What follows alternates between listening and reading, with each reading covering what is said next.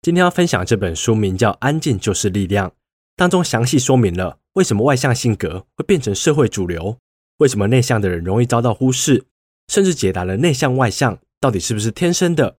欢迎回到文森说书。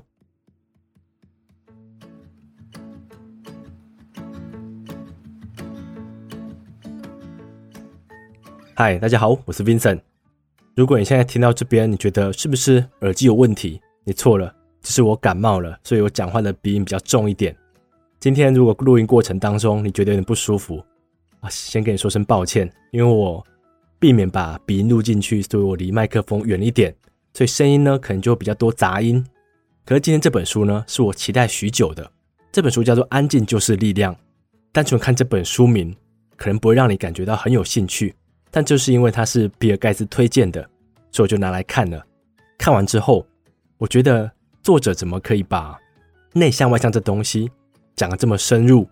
他找了很多实验，找了很多论文来解释这两者的不同，还有内向外向到底是不是天生的这件事情。他其实用了很多章节去陈述。看完之后，你心中会有自己的答案。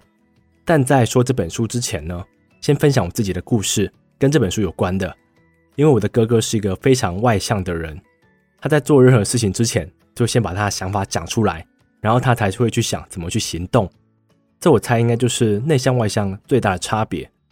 内向人大概都是先想了很久，然后可能开始行动了，然后开始被问之后，他才会讲出他为什么这么做，就是跟外向人的差别。然后我本身是属于比较内向的，但是我的妈妈呢，就是很能适应我们两个的差别。像我哥哥就需要花很多时间跟我妈讲他上班的时候遇到什么问题，所以我每次回家都看到我哥在跟我妈讲他上班的事情。可是我妈都很耐心聆听，相较于我，我可能好几个礼拜才跟我妈传一次讯息。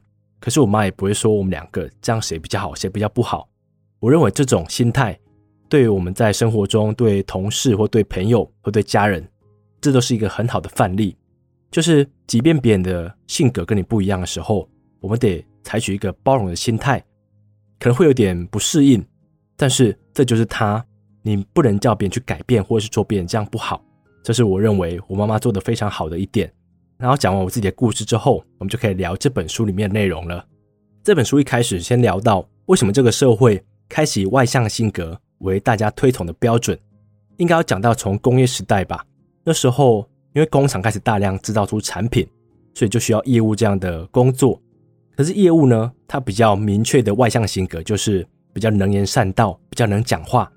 于是企业开始需要这样的人，他开始在招募条件当中加入了能言善道，或者是比较开朗、比较外向这样的性格。又追究起来，学校都是因为企业所需要什么人，所以他才会去开怎样的课程。所以学校都有闻到这股改变风气，他开始让自己的学生用比较团体工作的方式在运作。他可能把原本排排列坐的学生呢，变成豆荚式的，就是五六个学生一组这样子，让大家习惯团体生活。甚至有些老师呢，会把一些太过内向的学生抓出来，对他们进行访问，问他们为什么这么内向，是不是有什么交际上的问题，或是被欺负。就是学校已经开始把一些太过内向的学生当作异常。在大学之后呢，更是这样子，很多大学都会觉得，教授只要问一个问题。应该有很多人踊跃的去发言，甚至会拿这种发言的积极度吧，来当成评分的标准。所以这些内向的学生呢，他可能为了成绩，他就得逼迫自己表现出外向的一面。甚至有些教授会跟学生讲：“你应该外向一点，这样会对你未来比较好。”因为企业现在大部分都需要外向的人，这样对于一个内向的学生来讲，这是一个莫名的压力。但大部分的情况下，我们可能都愿意去扮演这样子的角色，因为我们会考虑到，在学校可能为了成绩，在企业之后，我们可能为了进好一点的公司，或是心目中比较理想的公司的时候，我们可能就会屈就自己去扮演不同性格的人。但这样子的做法，其实你想想，它是错的，因为怎么不是叫企业或是学校来顺应不同性格的学生呢？反而去叫员工或是学生去形塑成他们想要的样子，但讲起来是没有道理的。可是为什么做起来会这么困难？因为你叫企业在一个经济稳定的情况下，这时候外向性格可以帮你卖出很多产品，你的公司可以进行一些更高风险的操作，它会帮公司带来很大的效益。可这时候相对起来呢，那些内向的人，他可能只是帮公司做一些评估，他可能帮公司找到一些潜在的危机，可是都没有发生。所以这些内向的人，他可能就会在这时候被忽视。等到危机出现的时候，大家开始追究起来。那些内向的人会觉得说：“可是这些问题我不是早就说过了吗？只是当时没有人在意。”但是大部分情况下，经济都是稳定的，所以外向的人终究会在企业内获得比较好的升迁机会，可能就会导致到最后的公司管理高层都是一群外向、爱讲话的。这时候，内向的人在公司的角色可能就会再走下坡一点。这就是为什么外向性格会变成社会推崇的标准。可是我刚才有讲到，其实叫每个人去适应这样子的规则，其实是不合理的。因为这些东西可能是天生的。这个实验呢，是从哈佛开始的。那时候，哈佛的实验人员找来五十名四个月大的婴儿。其实你可能会怀疑，四个月大的婴儿可以做怎样的事情？但其实这这种时候的婴儿做起一些测验，它其实是比较符合天性的。因为我们没有学习到太多外在的事物，这时候来做实验是非常的明确。那时候，实验人员用彩色的物体在这些婴儿面前晃动，或是制造一些声响。来吸引他们的注意。这时候哭闹比较严重的婴儿呢，我们把它叫做高反应组的。这些婴儿在长大之后，他会比较顾虑别人的想法，他比较喜欢独处，他讲话轻声细语，而且会经过深思熟虑之后才会讲出他想讲的话。可是那些对外在刺激，就是对那些爆破声比较没有反应的一组，我们想说他是不是个性太高冷了？但其实不是，是因为他们大脑内一个叫杏仁核的器官对这些外在刺激。感受度没有这么明显，所以他会觉得这样东西非常的正常，他可能就不会哭闹，他可能只是稍微看一下而已。这个组别我们把它命名为低反应组。这些组别的婴儿呢，他长大之后会比较去寻求一些高度刺激的事物，他可能就喜欢跟很多陌生人在一起玩，或者做一些比较刺激冒险的事物。所以相较起来，你大概可以听出来，那些高反应组的婴儿就是内向的人，低反应组的就是外向的。如果听到这边，你会觉得说，原来内向跟外向就是天生的。可是你在生活中有没有遇过这样的场景？就是你在家里可能是一个非常内向的人，可在一些工作场合中，或是你在一些你非常重要的事情上的时候，你又忽然可以变得很勇敢，你甚至可以在很多人面前演讲。那些外向的人呢，他可能在自己非常重视的场合上，他可以非常专注在自己的事物上，甚至可以把焦点从外在变成内在。这是我们通常可以为某些事情去扮演不同性格的自己。这书中其实有讲到，其实内向外向的确是天生的，但是我们可以用自己的意念呢，去改变这样子的弹性。你想象一个橡皮筋，我们的原点可能就在内向或是在外向，让我们可以往外扩一点。可最后呢，我们是得回到自己最舒服的地方。这些会让我们想要去逼迫自己的时候，大概就是因为我们遇到人生中。非常重要的场合，或是跟我们的核心意念非常相关的。假设你是一个非常重视流浪猫的人，好了，你在对于流浪猫的议题上面的时候，你可能就会表现得很激进，你甚至可以为它做非常多的事情。可是你平常可能是一个很内向的人，这样你去跟陌生人讲话是不可能的事情。但当这件事情是跟流浪猫相关的时候，你甚至可以跟很多人去宣扬你的理念。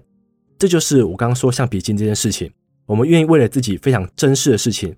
去改变自己的性格，暂时的，然后最后呢，我们是得回到自己最原本的性格上面。所以听到这边，你应该觉得很开心，就是自己其实可以掌控自己的性格，在某些时刻，但大部分来说，它都是天生的。这两者会有哪些最明显的区别？例如内向者好了，他在跟别人对谈的时候，他可能就比较轻声细语，然后他比较懂得聆听。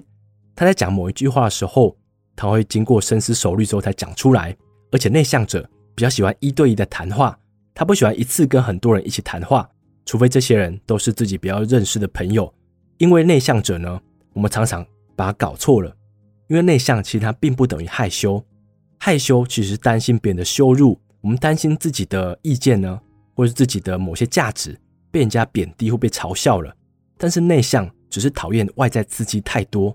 怎么说外在刺激太多？对于我们到一个陌生的场所。这些人我没看过，这些地方我是没来过的。这个其实都是算一种刺激。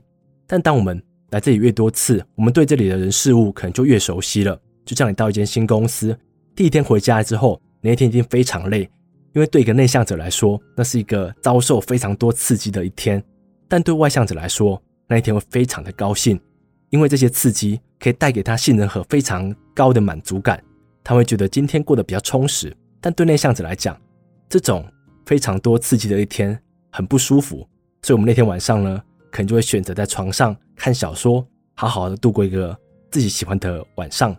再简单一点来讲，其实内向跟外向区别最多的就是是否可以在同一个时间接受非常多的刺激。那外向者如何获得这样的刺激？他可能就会非常喜欢有很多陌生人的场所，或做一些比较有挑战性的事物。他们也擅长说出自己的想法，所以这些人在会议的时候，他可能就会提出比较多自己的建言吧，甚至常常可以在团体中扮演领导者的角色。因为这个社会常常把爱说话的人看作比那些安静的人更聪明，所以有时候团体就倾向把这些人视为领导。但这样的做法呢，其实跟书中讲到一个理念相关。叫做新团体迷思，他其中提到一个缺点，就是当团体间的成员为了不想要冲突的时候，只要有人讲话，我们可能就会让这个建议一直往下走。因为当你提出不同的想法的时候，我们可能就跟别人发生冲突。这时候对内向者来讲，这是一件非常不舒服的事情，所以我们可能就让会议或团体的活动朝着外向者想走的方向前进，这会让团体间沟通出来的结果可能不尽理想。因为这并不是全部的人共同的想法，只是因为大家顺势让这个想法变成最好的解决办法，但它其实并不是。这可能是外向者在团体中有时候扮演太重要的位置的时候，可能会导致的缺点。我们可以在这中间做哪些改变呢？对于一个内向者来讲，我们可以跟外向者学习到如何发表自己的意见。我们可能没办法像外向者这样子，在这么多陌生人面前讲述自己的理念。但是我们可以靠书信或是靠文章的方式来分享自己的想法，就是用一个比较偏内向的方式，但还是可以表现自己，并不要因为内向的关系，所以我们把意见都留在心中，这样让团体讨论出来结果不尽理想。内向者也可以跟外向者学习如何去勇敢的冒险，因为有时候内向者就是想太多，我本身就是有些事情呢，今天想了想，睡前想了想，隔天还是没去做，就是因为想太多了。有些时候，机会就溜走了。外向者可以跟内向者学习到什么呢？他可以跟内向者学习到如何在社交活动之后把焦点放回到自己身上。因为有时候外向者把太多时间花在交际、跟朋友之间或是跟同事之间，他把太多精力放在这些身上了，导致他没有把焦点放回自己身上。我们可能自己有很多问题都是要花时间去整理的，但是因为我们花太多时间在社交了，也可能是这样的做法。可以让外向者感觉到非常满足吧，所以他们有时候可能就会花太多时间在这种活动上面。所以只要外向者呢，肯跟内向者学习一下，他可能就会学习到每个礼拜的某些时间，他都得留在家里，把自己遇到问题稍微梳理一下，稍微冥想或是运动一下，这些事情都可以帮助一个外向者掌握到生活的步调，也可以把心思放在自己身上多一点。这都是内向者跟外向者可以互相学习的地方。可这本书呢，它其实讲的比较多内向者的事情。就例如内向者在找工作的时候，我们可以先确定这份工作是否会让你有可以独立工作、独立作业的时间。当然是没办法全部都给你独立作业，但是可不可以有某些下午你是不必回信、不必回讯息，甚至不用参加会议的这些时刻，你可能可以躲在咖啡厅里面，甚至可以在家办公。这些东西，我觉得公司明面上是不太可能让你做的。可是你可以提出要求，因为我自己在上一份工作还上上一份吧，就曾经提过这样的要求。我有问主管，可不可以在礼拜二早上让我去咖啡厅上班？假设你有任何问题是需要我马上来帮忙的，我就赶过来。然后假设没问题呢，我就可以在咖啡厅工作一个早上。我提出之后，这个提议还真的成功了。所以自从这个提议之后，我就每个礼拜二早上都在咖啡厅工作，有需要的时候我才进去公司。这礼拜二其实是我非常精华的时候，因为礼拜一你可能会想跟同事叙叙旧、聊聊天，一下过了。可礼拜二的时候，可能是你精力最丰沛的时候，因为还没到礼拜四，你可能还没这么想放假。所以这样的礼拜二呢，对我来讲是非常的补的，我可以大幅让工作进度超前。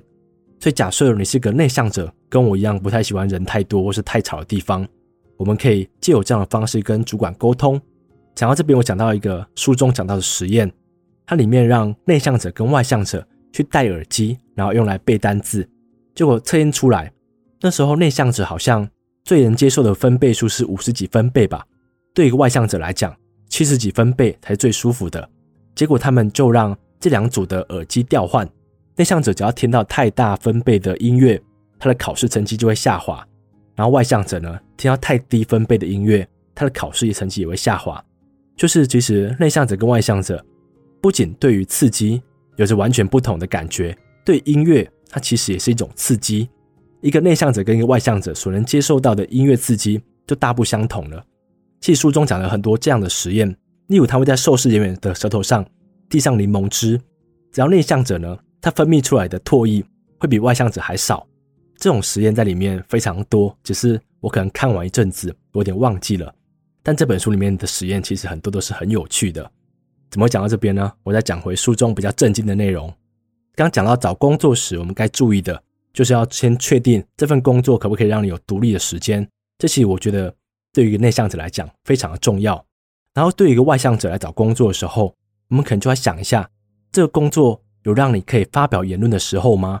你这个工作会不会出差？会不会遇到陌生人？因为这样子才不会让你工作感觉到无聊。因为像我哥哥。他其实是一个坐不住办公室的人，他需要去跟别人聊天，去跟需要去跟别人讲话沟通，这样子对他来讲，这份工作才会有趣。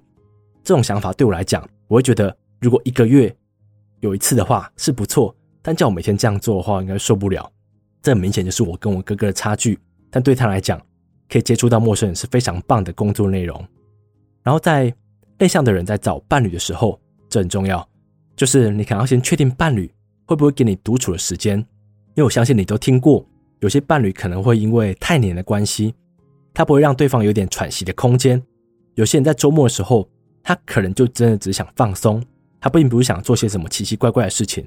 可是有些另一半可能就会太紧张，因而不让对方有喘息的空间。这其实到最后会让感情破灭。但到最后，这些人根本不知道为什么。因为对于一些人来讲，独处是一件非常重要的事情。对我来讲，其实就非常重要。其实独处的时候，我们也不做什么奇怪的事情，我们可能就是看看书、发个呆或听个音乐。但这种时候呢，我们把重心放在自己身上，会让我们觉得有完全放松的感觉。当我们独处完之后，我们就可以跟别人开始社交了嘛，可以跟别人交际了。对于一个内向者来讲，独处是一个非常好的充电方式。但对于外向者来讲呢，他只要独处太久，他就非常需要社交活动来帮助他获得电力。所以，内向者在找伴侣的时候，要先确定别人知不知道你有这种想法，对方也要知道你喜欢的是跟他单独的去约会，而不是你找了一群好朋友，然后一起去海边玩三天两夜这样子。对一个内向者来讲，这其实非常的不舒服，因为他去约会其实就是想要轻轻松松的，并不是想要跟一群陌生人、跟你的好朋友到一个陌生的地方。这对他来讲不是放松，可能比上班还痛苦啊。所以，对一个内向者来讲，要先确定你的伴侣知不知道你这一点，这样你们的感情才谈得下去。谈到这边呢，最后再补充一个美好境界。美好境界要怎么形容呢？你大概想象某一个假日，你起床之后，你玩个手机或是看小说，配上房间里的温度，你觉得这时候非常的舒服。我们可以称现在为美好境界。可是三十分钟之后，你可能会觉得无聊，你可能就打电话给朋友，要不要去打个网球，或者是去吃个早午餐。你们在吃早午餐的时候，你可能会觉得说：“哎，跟朋友聊天，吃着美食，这样是一个很不错的环境。”这时候你又回到了美好境界，你把太无聊这种感觉消弭了，于是现在就到达了美好境界。可是你的朋友呢，硬拉着你去参加下午的某一个网剧。你去那个会场的时候，你觉得非常的无聊，因为大家都是陌生人，让你觉得非常的不舒服。所以你在那个会场很多陌生人情况下，你只想要回家看着书，听着音乐。所以听到这边。你应该知道，美好境界的条件是我们可以控制的。这其实是一件非常好的消息，就代表我们可以在生活中无时无刻的注意身边的刺激事物是不是在我们可以接受的合理范围里面。如果不行的话，我们可以去做调整。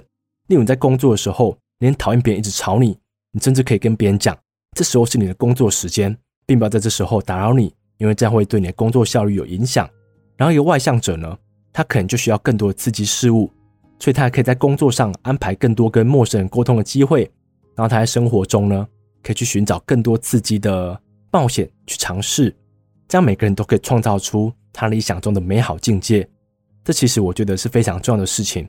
假设我们懂得如何在生活中安排自己的刺激事物，让我们每天过得舒服一点，让我们工作的时候也觉得舒坦一点，这或许就是不同性格的人如何调整自己的生活，达到自己满意的程度。